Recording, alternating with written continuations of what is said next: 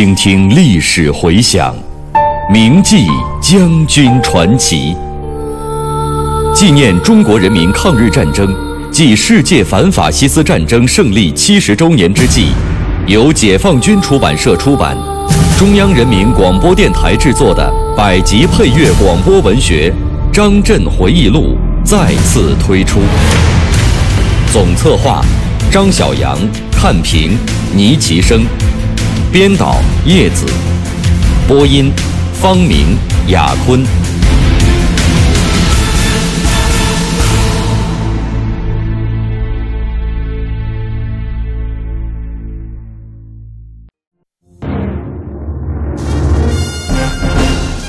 毛主席在目前形势和我们的任务的重要报告中指出，中国人民的革命战争。现在已经到达了一个历史的转折点，打倒蒋介石，建立新中国，可以有把握的说，更大的胜利一定要到来的。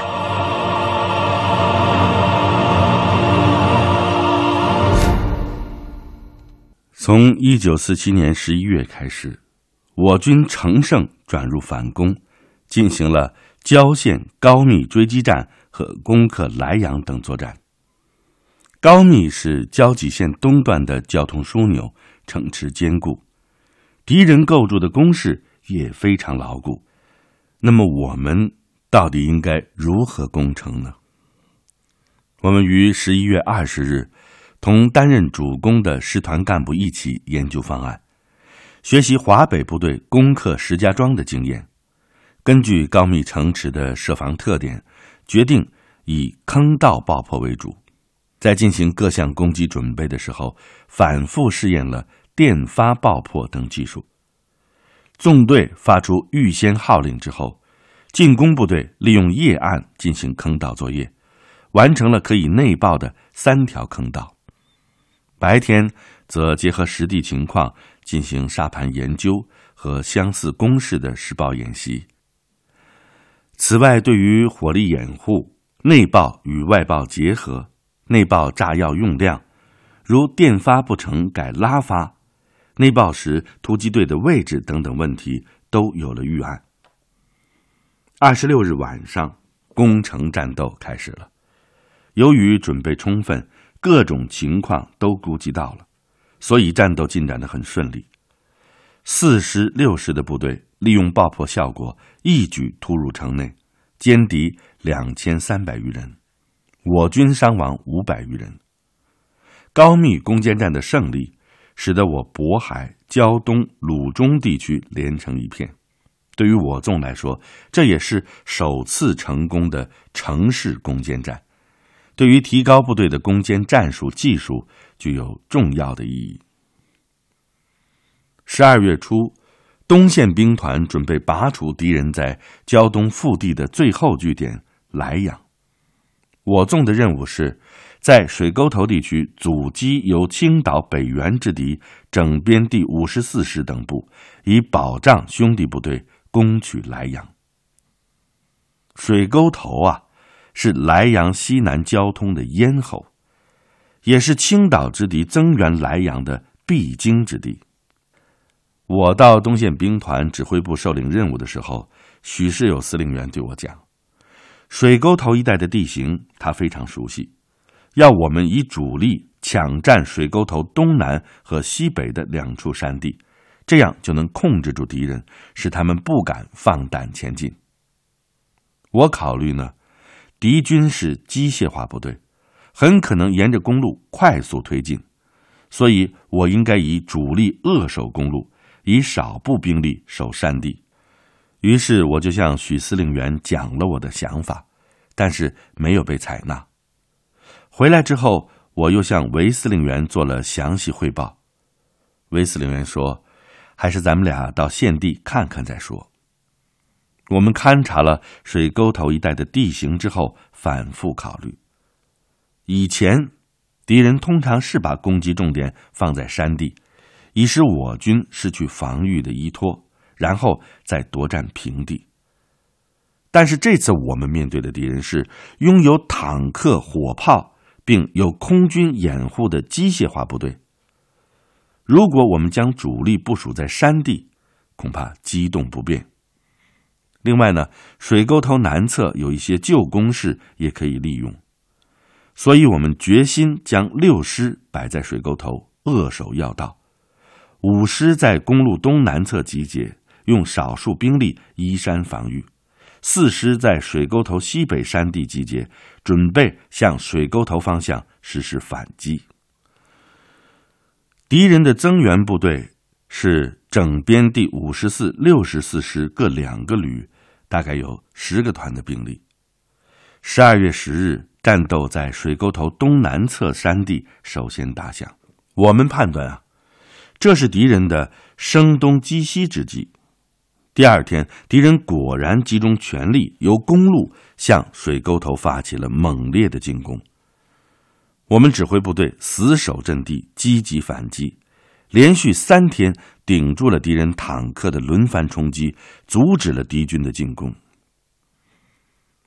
十四日以后，我纵奉命改在水沟头东北进行运动防御，以掩护对莱阳城的攻击。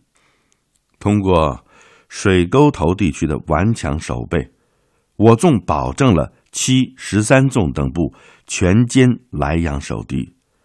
达成了兵团既定的战役计划。整整六天艰苦的防御作战，在兄弟部队的配合之下，我们打垮了具有现代化装备的敌整编第五十四、六十四师共四个旅的连续攻击。部队在交通要道实施顽强防御作战，锻炼提高很大。战后，我向许司令员汇报了作战情况。他豪爽的笑着说：“你们对敌人主要进攻方向的判断是正确的。”经过五个月的胶东保卫战，我们终于粉碎了国民党军对山东解放区的重点进攻，改变了山东内线的战略形势。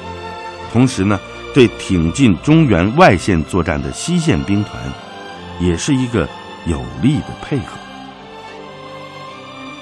一九四八年一月，我纵在诸城以南地区休整，按照华东局和华东军区的统一部署，贯彻落实精简编制、严格供给标准、清理资财，学习渤海区三查三整经验，展开了以土改学习和整党为主要内容的新式整军运动。期间呢，还召开了全纵英模大会。新年来临了，不由得勾起了对往事的回忆。在山东地区这一年的作战中，我们从鲁南打到鲁中，从鲁中又打到胶东，经历了敌人从重点进攻开始到最后失败的全过程。对，在一个战区内如何进行防御作战，并适时的转入战略反攻和进攻，特别是对。内外线分兵之后，如何坚持内线作战的问题，感受颇多。我们二纵这支由淮北、淮南解放区主力组成的部队，也在战火中百炼成钢，不仅更加擅长于防御作战，而且也提高了进攻作战能力。是山东战场锤炼了我们的战斗意志，齐鲁大地。养育了这支人民军队，我们都下定决心，绝不辜负人民的期望，一定要在今后的战斗中做出更大的贡献。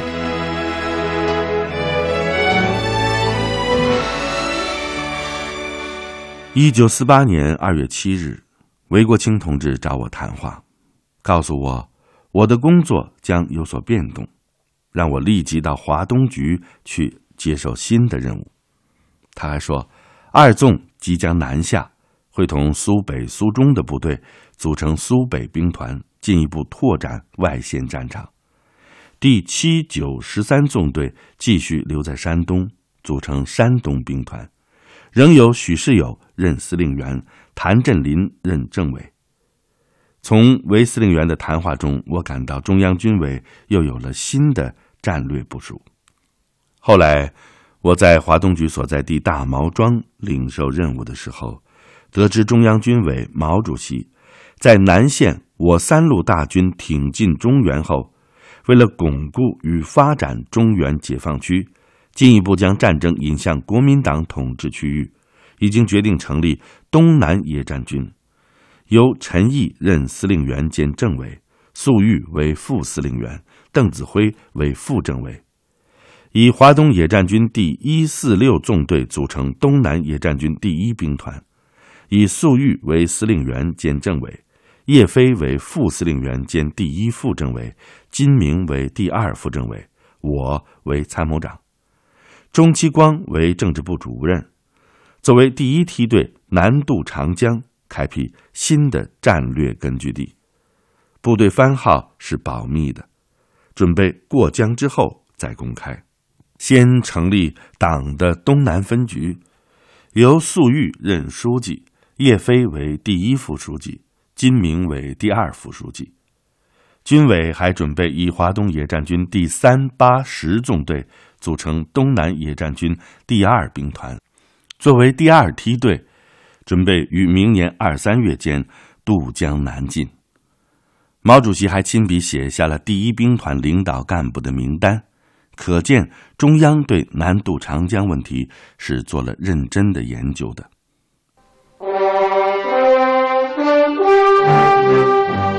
一位历经转战华东的将军的回忆，一曲百万雄师过大江的颂歌。虎踞龙盘今胜昔，天翻地覆慨而慷。他在解放战争中九死。一生。我是蒲存昕，我是王刚。您现在收听到的是百集广播纪实作品《张震回忆录》第四章《转战华东》，题记演播牟云，主讲人李野墨。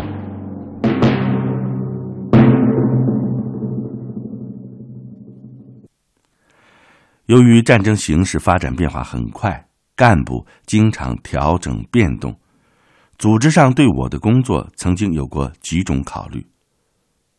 谭震林政委、许世友司令员要我到山东兵团当纵队司令员，韦格清司令员则想让我与他一同南下参加领导苏北兵团。邓子恢政委也告诉我，准备将淮北与淮南两区合组江淮军区，让我去任司令员。从我的主观愿望讲，我很想回到淮北去。到底是亲身参加开辟、长期奋战的老根据地，与当地父老乡亲的感情很深。但是我也知道，在这几项工作当中，渡江南进的任务最为艰巨，不容个人选择。当时对自己能否当此重任，心里确实也没有底。所以曾经给粟裕同志发过电报，说明我的心情，请他另选更合适的人。后来接到了军委的命令，其他方面的意见就都服从统帅部的决定了。我受领任务之后，急匆匆返回二纵，与师以上干部话别，又到位于大台头的山东兵团指挥部，向谭政委、许司令员辞行。华东局和兵团的领导在大台头还招待我一顿饭，一大盆白菜豆腐炖猪肉。华东局书记、华东军区政委饶漱石说：“这是按照中农的标准来招待你的。”我非常高兴，因为好久没有吃过这么好的菜了。二月二十一日，我与饶漱石政委一起乘车抵达惠民，在这里。我先后看望了华东局、华东军区的首长张云逸、邓子恢、舒同、周俊明等同志，他们分别同我谈了当前的战局，以及加强军政教育与提高部队素质等问题。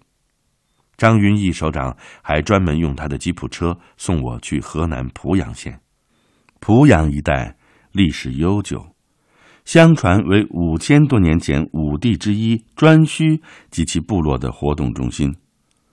春秋时魏国的都城地丘就在这里，《诗经》中有不少篇都描写了桑间蒲上的景象。三月三日下午，我到达了设在濮阳孙王庄的华野司令部，见到了粟裕司令员、叶飞副司令员、金明副政委、钟期光主任以及华野刘先生副参谋长等。欢迎会上，粟司令员对加强司令部建设问题做了重要指示，并让参谋处处长夏光向我介绍了兵团司令部的情况。交谈间，我向兵团各位领导表示，自己难当此重任。粟司令员笑着说：“我向华野前委和中央军委建议，还是你来比较合适。今后有什么问题，我们一起商量。”重担子，大家一起挑嘛。一番热情鼓励，消除了我的顾虑。我觉得能在粟司令员直接领导下工作，学习他的指挥艺术，确实是一个难得的机会。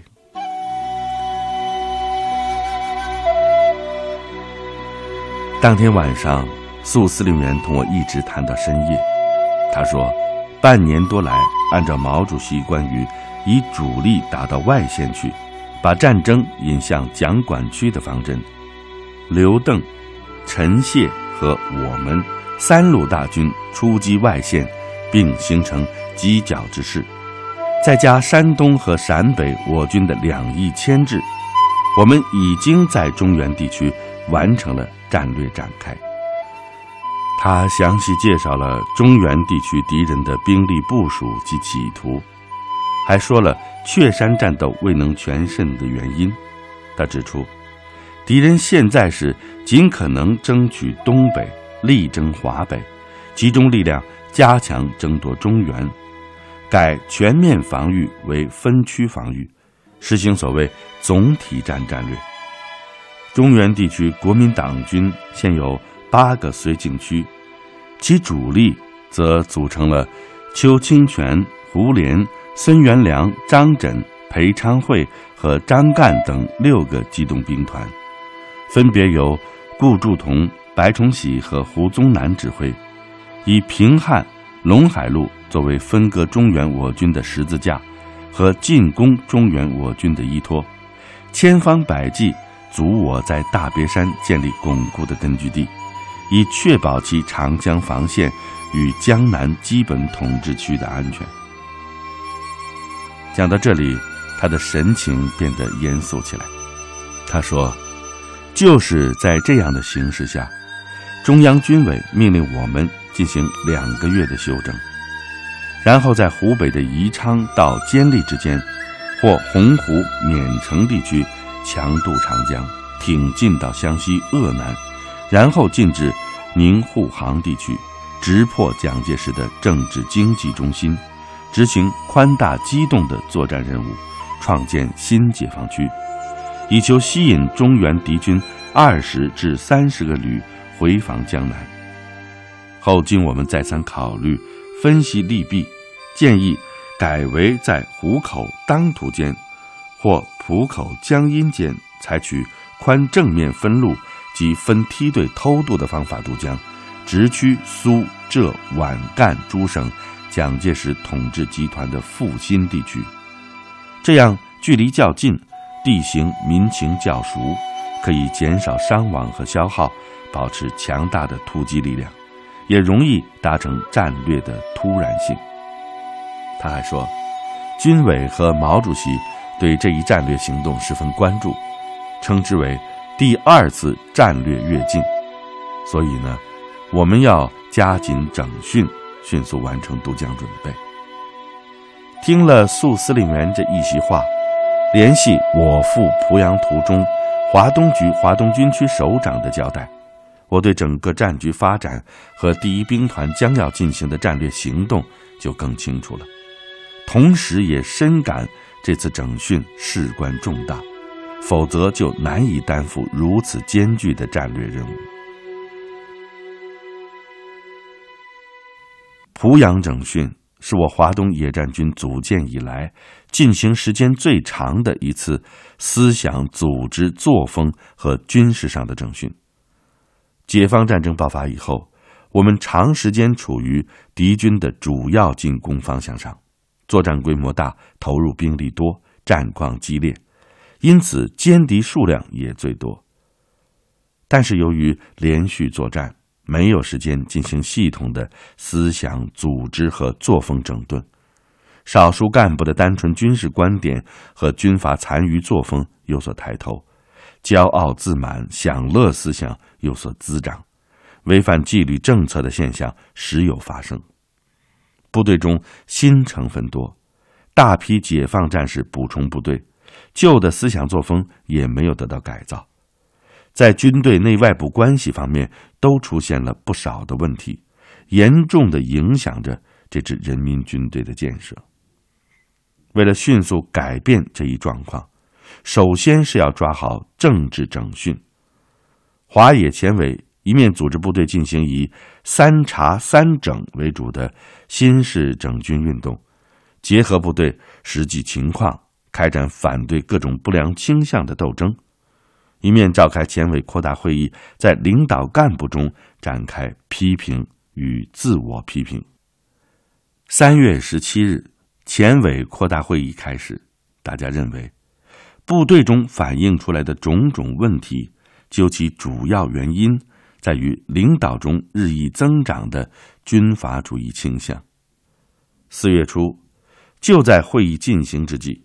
陈毅、饶漱石、康生等从中央来到濮阳，陈毅司令员给我们做了赴中央及陕北等地沿途见闻的报告，介绍了西北野战军和晋绥、晋察冀、晋冀鲁豫军区部队的作战建军经验，要求我们要虚心的向兄弟部队学习。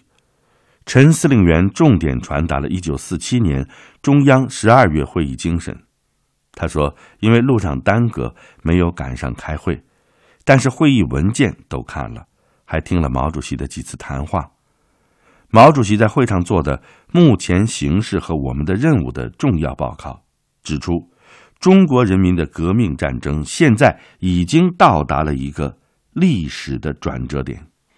毛主席还进一步阐明了打倒蒋介石。”建立新中国的整个历史时期，我党的政治、经济、军事纲领，总结了我军作战经验，提出了十大军事原则。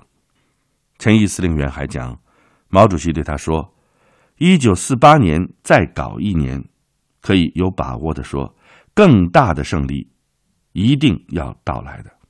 以前只能讲有利于我，而现在可以讲胜利到手了。”听了传达，我们都很振奋，对于整个形势任务有了比较全面、深刻的了解。